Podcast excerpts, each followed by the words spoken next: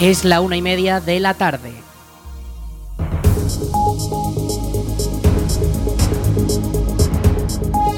Buenas tardes, jueves 5 de octubre comenzamos el espacio para la información local en el 107.4 de la FM. Les habla Aritz Gómez. Aquí arranca una nueva edición de La Almunia Noticias.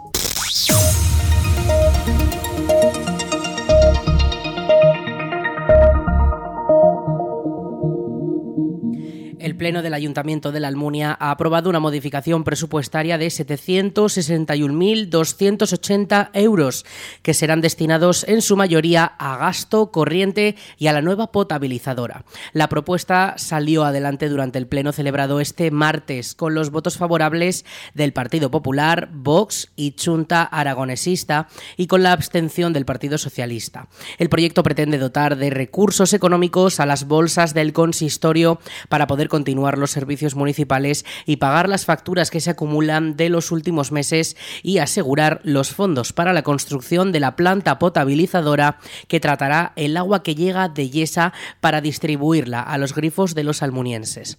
Lo ha explicado José Antonio López García, teniente de alcalde y responsable del área de Economía y Hacienda del Ayuntamiento de la Almunia. Costa de una parte que es afección de financiación para la potabilizadora. Estas modificaciones que se proponen ahora eh, van en la línea de poder tener a primeros de enero, por incorporación de, remanentes de financiación afectada, la suficiente, la suficiente financiación como para ejecutar la obra sin ningún parón que, que tiene que estar terminada eh, para poder justificar la subvención que tiene, que tiene prevista eh, en el mes de julio. La financiación de esta parte del expediente se ha producido con bajas de aplicaciones que en principio no se podían ejecutar este año o no daba tiempo a ejecutar este año y que, no obstante, en, en alguno de los casos o en, la mayor parte de los casos tendrán reflejo en el próximo presupuesto del año que viene. Eh, la segunda parte del expediente hace referencia a un expediente o una modificación de créditos por suplemento de crédito que en definitiva y sobre todo va contra la bolsa de vinculación 3.2 de gasto corriente que estaba a la fecha que, está el expediente prácticamente agotada para poder terminar el ejercicio con, con, cierto nivel de ejecución. Los socialistas han explicado que su abstención debe tomarse como un voto de confianza al nuevo equipo de gobierno y señalan que destacan dos partidas que no se ajustan del todo al gasto corriente. Marta Gracia es la portavoz del PSOE. Sí que queríamos señalar eh, una cuestión y es que precisamente en una modificación así de importante en cuanto a su cantidad, que son 700, casi 800.000 euros, eh, en realidad, las únicas partidas que, digamos, son eh, una aportación política, ¿no? de eh, algo que señala la línea política del nuevo equipo de gobierno y que no son gastos corrientes de personal o de proyectos que estaban iniciados. Por una parte está una aportación a la residencia, a la residencia de ancianos, es una aportación extraordinaria con la que por supuesto estamos de acuerdo porque eh, el consorcio de la residencia es una prioridad, aunque eh, hay que señalar que esta falta de esta necesidad de suplemento de crédito viene en parte debida a que no se están cubriendo las plazas, eh, tenemos muchas plazas por cubrir, creemos que la falta de personal que existe no es la justificación suficiente como para mantener tantas plazas vacías tanto tiempo. Y todavía nos parece bastante más eh, escandaloso el dedicarle casi 60.000 euros al proyecto de los gatos. Se ha convertido en una, en una protectora que ha contratado a tres personas creemos que a cargo del ayuntamiento, cuando no es una competencia municipal. Nos parece una barbaridad dedicarle estos 60.000 euros, más los que ya se habrán dedicado con antelación, a atender a los gatos, cuando para otras cuestiones, como por ejemplo para atender a la, a la ayuda a domicilio, no estamos teniendo un incremento de personal o un incremento en las horas de personal. Por su parte, Chunta Aragonesista también ha mostrado su sorpresa por los recursos destinados al proyecto CES de gatos. José Manuel Latorre es el portavoz de Chunta. Manifestamos también nuestra, nuestra atención hacia partidas que son eh, muy voluminosas en el, en el conjunto de la, de la, modificación. Lógicamente, eh, la aportación al consorcio es necesario hacerla, pero, pero esa opción precisamente por los dos proyectos que ya se han comentado, el proyecto CES y el proyecto y, o las, las, obras relacionadas con parques y jardines, pues bueno, están muy dotadas de, mucha, de mucha cuantía. Si finalmente el, centro de protección de, gatos no se pudiera legalizar, pues estamos haciendo una inversión enorme sobre, un, em, sobre una competencia que, al fin y al cabo, también la nueva legislación la va, la va a regular mucho mejor. Hay gastos que, bueno, que nos parecen que son necesarios hacerlos, como por ejemplo todo el sistema de protección y de extinción de alarmas y, bueno, pues por supuesto también eh, la previsión de las subidas salariales que hay que tenerlas eh, en consideración. La respuesta ha llegado por parte de la concejala Delia Olteán, responsable de las áreas de bienestar social e igualdad y de parques y jardines. Las personas que están en, el taller eh, escuela están cubriendo gran parte del trabajo, pero hay un problema. Hay personas que llevan tiempo que se han ido por la quita del complemento. Se le quitó hace años el complemento y ahora hay una diferencia entre la parte de empleadas que cobran el complemento y las personas que hacen el mismo, desempeñan el mismo trabajo y no lo cobran. Entonces se van a la otra residencia o a otros pueblos. Entonces, como ha habido eh, problemas serios, pues entonces hemos, hemos tomado la decisión que de momento, hasta cuando se cubre, se quedan en 100 usuarios. Ahora ya se han cubierto porque hemos eh, eh, nos hemos puesto en contacto con los servicios de urgencia del IAS que nos dieron permiso de contratar personal formado pero sin el certificado. Y entonces se han contratado y el trabajo de los primeros tres meses será considerado como prácticas y se van a quedar a trabajar aquí. Tema de jardines. Una de las quejas y eh, lo que más pedía la gente era, aparte de la limpieza, eran parques y jardines. Eh, no parques con cemento.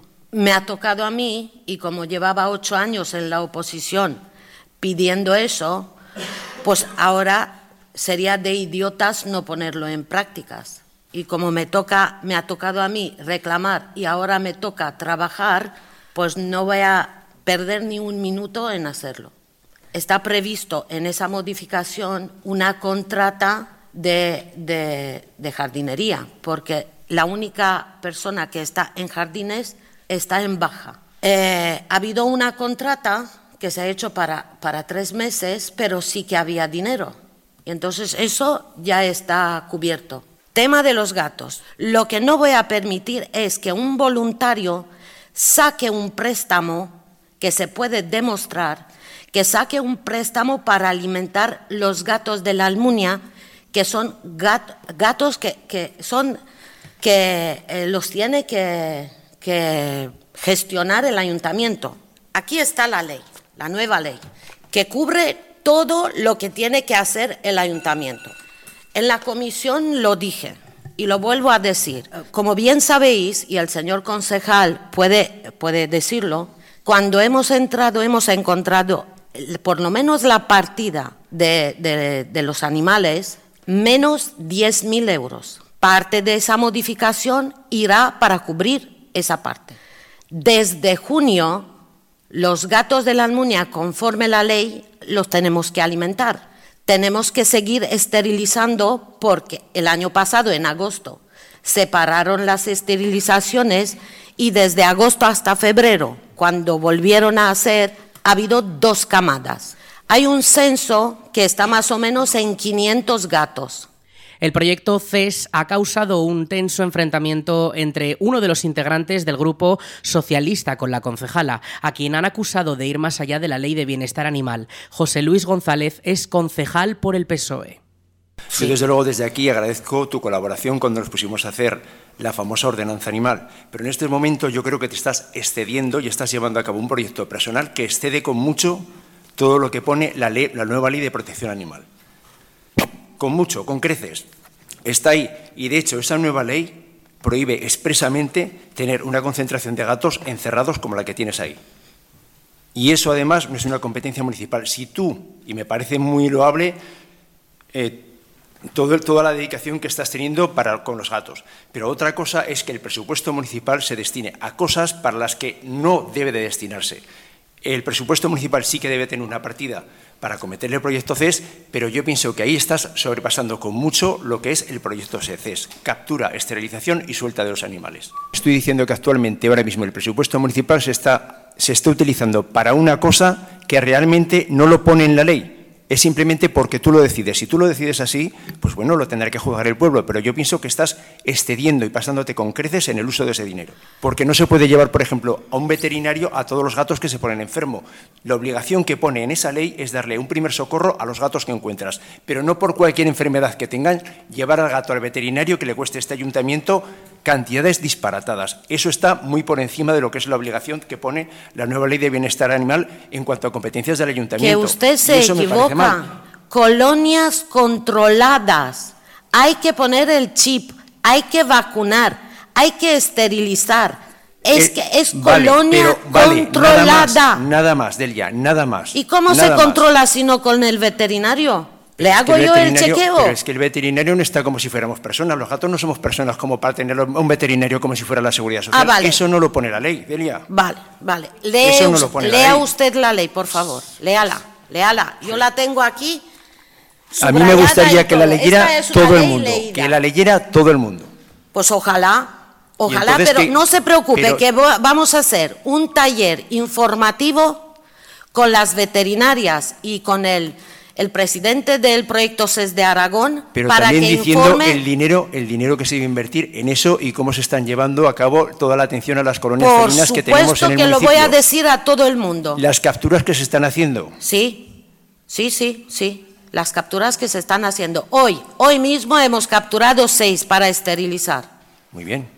Muy bien, pero una cosa es lo que nos marca la ley y otra cosa es lo que estás haciendo. Lea usted la ley y entonces verá que, está dentro de la ley. Que no voy a seguir, pero que está todo dentro de la ley. El tenso encuentro entre ambos concejales acabó con las votaciones con el posicionamiento a favor del PP, Vox y CHA y la abstención de PSOE. Ya en el turno de ruegos y preguntas, el Grupo Socialista mostró su interés por conocer lo ocurrido durante las fiestas de Santa Pantaria y una polémica con la empresa OVE, organizadora de algunos de los eventos nocturnos y responsable de las barras en el pabellón. Escuchamos a la portavoz del Grupo Socialista, Marta Gracia. Lo que sí que queríamos era preguntarles, eh, también, claro, personalmente, yo también tengo, tengo hijos en edad de, en edad de ir a, los, a, las, a los conciertos y a las verbenas. Eh, y también nos llegó el, follón que se preparó en respecto al concierto que había previsto en el pabellón eh, eh, de la OVE, que sería el sábado, el concierto de Paco Pil. Eh, que paralelamente pues había previsto una disco móvil eh, o una, actividad que programaba, eh, que estaba anunciada en el programa. queríamos preguntar, no tanto, a ver, la, la, versión que a lo mejor a mí me trasladan mis jóvenes, digamos que, que, cargan contra, contra los hosteleros, ¿no? pero a, mí lo que se me plantea la pregunta son otras. Por ejemplo, ¿por qué se suspendió un acto que estaba programado? En la, programación aparecía un acto eh, que se suspendió o que se redujo el horario a 24 horas de su, celebración. Pero también me sorprende, o sea, no, sé por qué se suspendió, pero también preguntaría por qué en el programa de fiestas no aparecía que la entrada al concierto del pabellón se cobraba entrada. A ello le ha respondido Isis Moreno, concejala responsable del área de festejos. En cuanto al tema de entrada, vale, a nosotros nos lo comunicó posteriormente de cuando se había eh, impreso ya el programa. Todavía no sabíamos prácticamente ni lo que iba a traer, ¿vale? En eso si hace falta, tengo para demostraros cuando a nosotros nos avisó el concierto que él iba a traer. Y el tema pues más importante que creo que ha llevado en las fiestas, que ha sido el cambio del evento de OVE. Es verdad que igual por mi desconocimiento, a mí un, un bar del pueblo me pidió si por favor se podían eh, hacer una fiesta. Yo lo vi como una manera de ayudarles a ellos porque estaba el escenario montado y no lo vi como un problema. Vale, hasta que surgió el problema al ver la solapación de horarios. Entonces a mí me citaron desde el OVE con una pequeña, no voy a decir amenaza, pero bueno, una pequeña que el viernes recogían, se iban y nos dejaban sin nada en el pabellón. Entonces la solución que vimos fue hablar con, Friends, en este caso, ¿vale? Que de agradecer lo bien que se han portado, también lo digo, y no les importó el modificar el horario. Si ellos hubieran dicho que no, pues hubiera seguido para adelante. Pero tanto Friends me dijo que no quería fastidiar el tema de las fiestas en el pueblo por ser los últimos días y por eso se modificó. Ahí reconozco mi torpeza de haber solapado esos dos, esos dos eventos, pero en el momento que a mí me lo dijeron no lo vi como algo que fuese a pasar algo, sino al revés. Dije, pues bueno, pues soy Friends, igual que cualquier otro bar me hubiese solicitado el escenario, siendo que estaba montado, pues yo creo que es una manera de darles a ganar a la gente del pueblo. Junta Aragonesista aprovechó su intervención para solicitar información sobre una futura renovación del Consejo de Infancia y Adolescencia. Escuchamos a José Manuel Latorre. Un ruego a la concejala de Participación Ciudadana, con la que estoy en conversaciones informales en muchos momentos, pero claro, desde que se inició este equipo de gobierno su andadura, pues se han atendido a todas las competencias que, se tienen, ¿no? Pero desde abril de 2023 no se ha atendido al Consejo de Infancia y Adolescencia de, la Almunia. Y eso quiere decir que no se está atendiendo a la renovación del Consejo, al cuidado del Consejo y a la actividad propia del Consejo de Infancia, teniendo en cuenta además que en este año también eh, toca renovar eh, la, mm, eh, el compromiso que adquirimos siendo ciudad amiga de la infancia.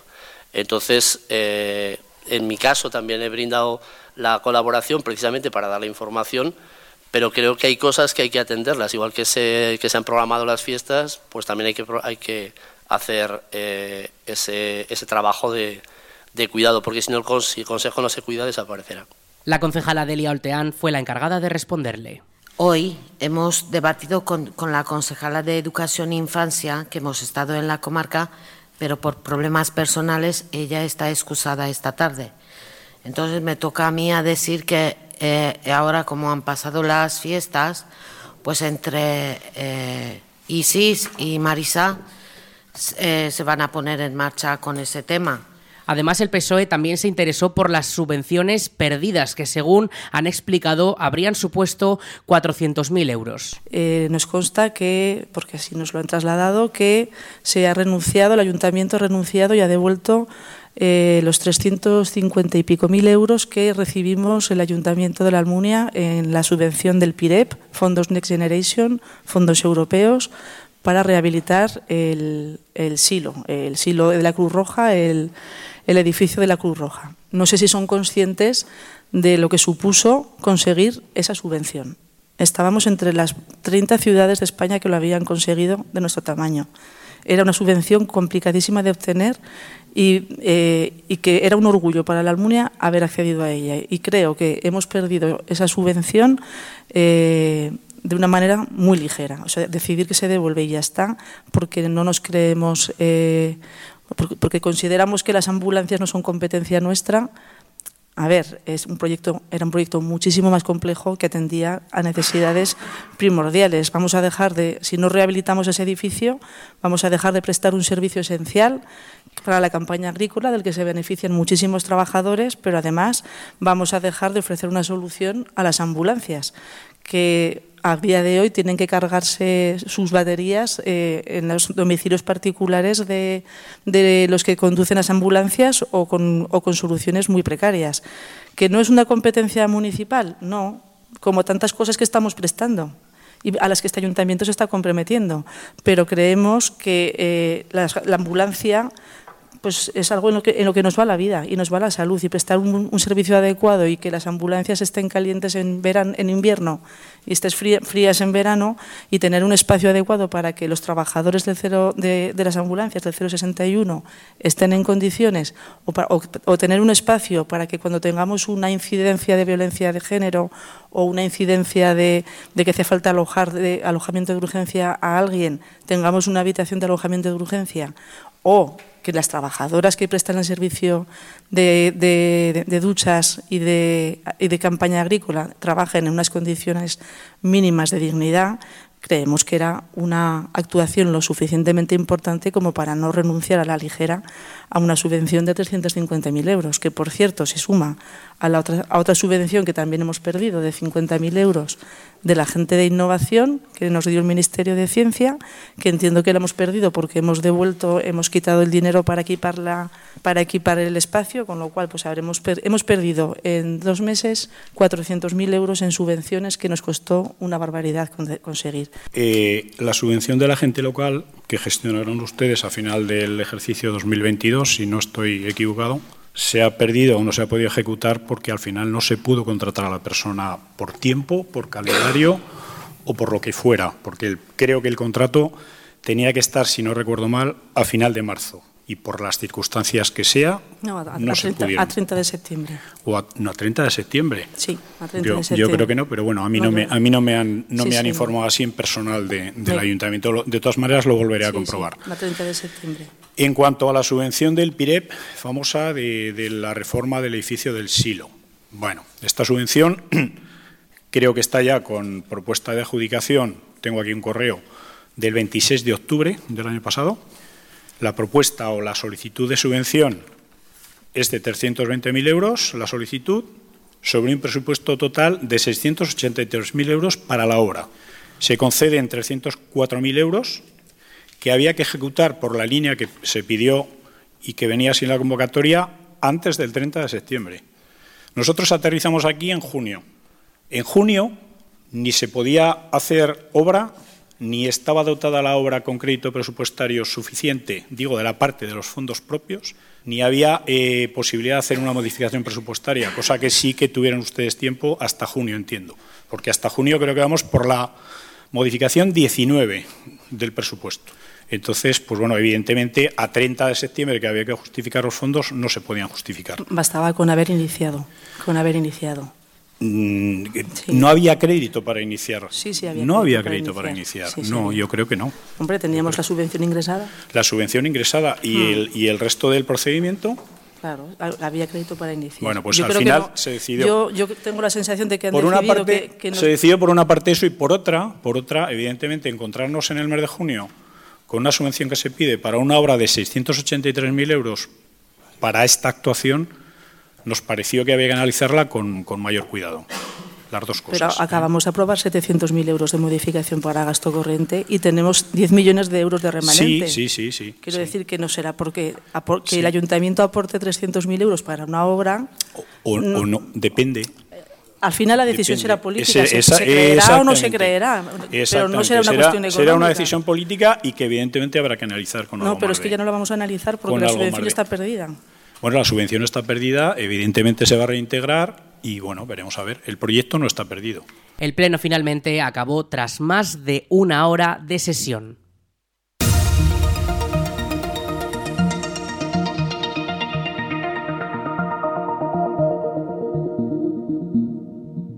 La comarca de Valdejalón, en colaboración con el Ayuntamiento de la Almunia de Doña Godina y otros ayuntamientos de la comarca, ha organizado para el viernes 13 de octubre una actividad de conciliación por fiestas del Pilar para los niños y niñas de entre 3 y 14 años. El evento en la Almunia se celebrará en la primera planta del espacio joven dentro del Centro de Cultura Comunitaria de la Almunia, de 9 y media de la mañana a 1 de la tarde y que puede ser ampliable de 7 a 9 y media de la mañana y de 1 a 2 y media de la tarde. Las inscripciones son gratuitas y están abiertas hasta el 10 de octubre y en la Almunia se cuentan con hasta 40 plazas. En el resto de municipios el número de plazas puede variar. Más información para todos los municipios de la comarca en la web de la comarca de Valdejalón, valdejalón.es. La Biblioteca Municipal de la Almunia celebrará este jueves a las 6 de la tarde el Día del Cine Español con la proyección de la película Valentina de la cineasta Chelo Loureiro y que fue galardonada con el Goya a la mejor película de animación en 2021.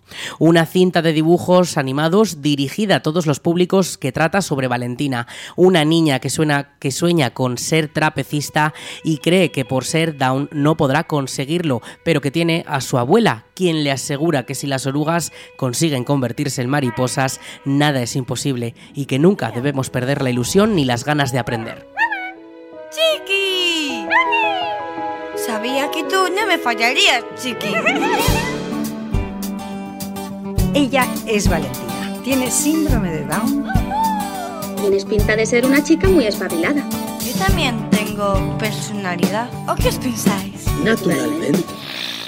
Yo quiero ser trapecista y todo el mundo me dice que es imposible, pues a partir de ahora, yo solita voy a elegir qué aprender o qué mirar. Naturalmente. ¡Naturalmente! Sale tu escondite,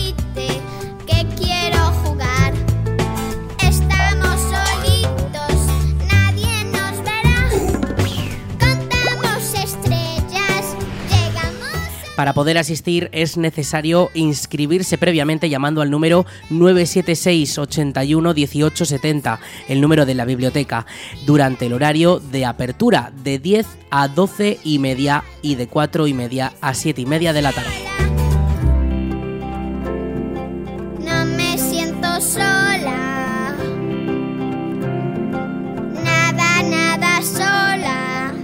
A descubrir los sueños de Valentina.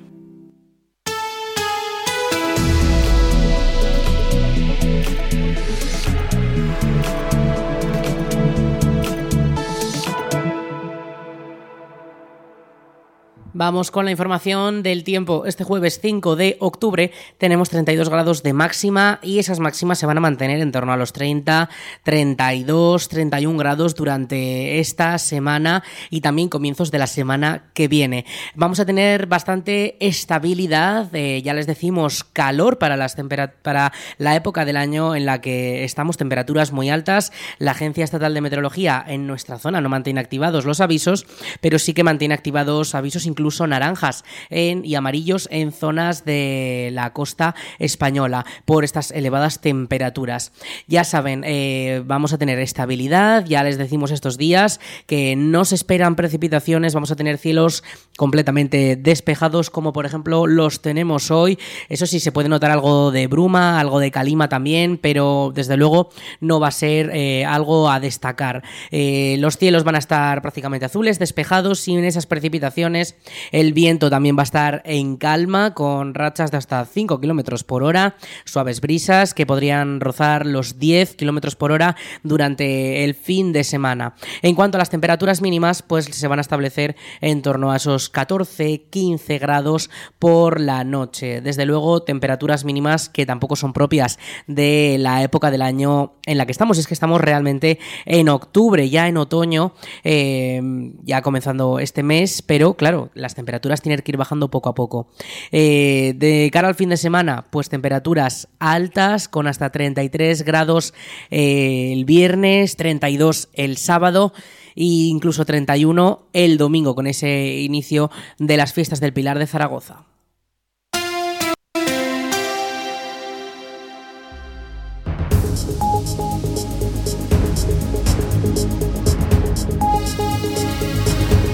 Y hasta aquí toda la información local en el 107.4 de la FM en la Almunia Radio. En unos minutos, a las 2 de la tarde, llegan nuestros compañeros de Aragón Radio Noticias para ampliar toda la información autonómica nacional y en todo el mundo. Y ya saben también todos nuestros contenidos y más noticias en laalmuniaradio.es.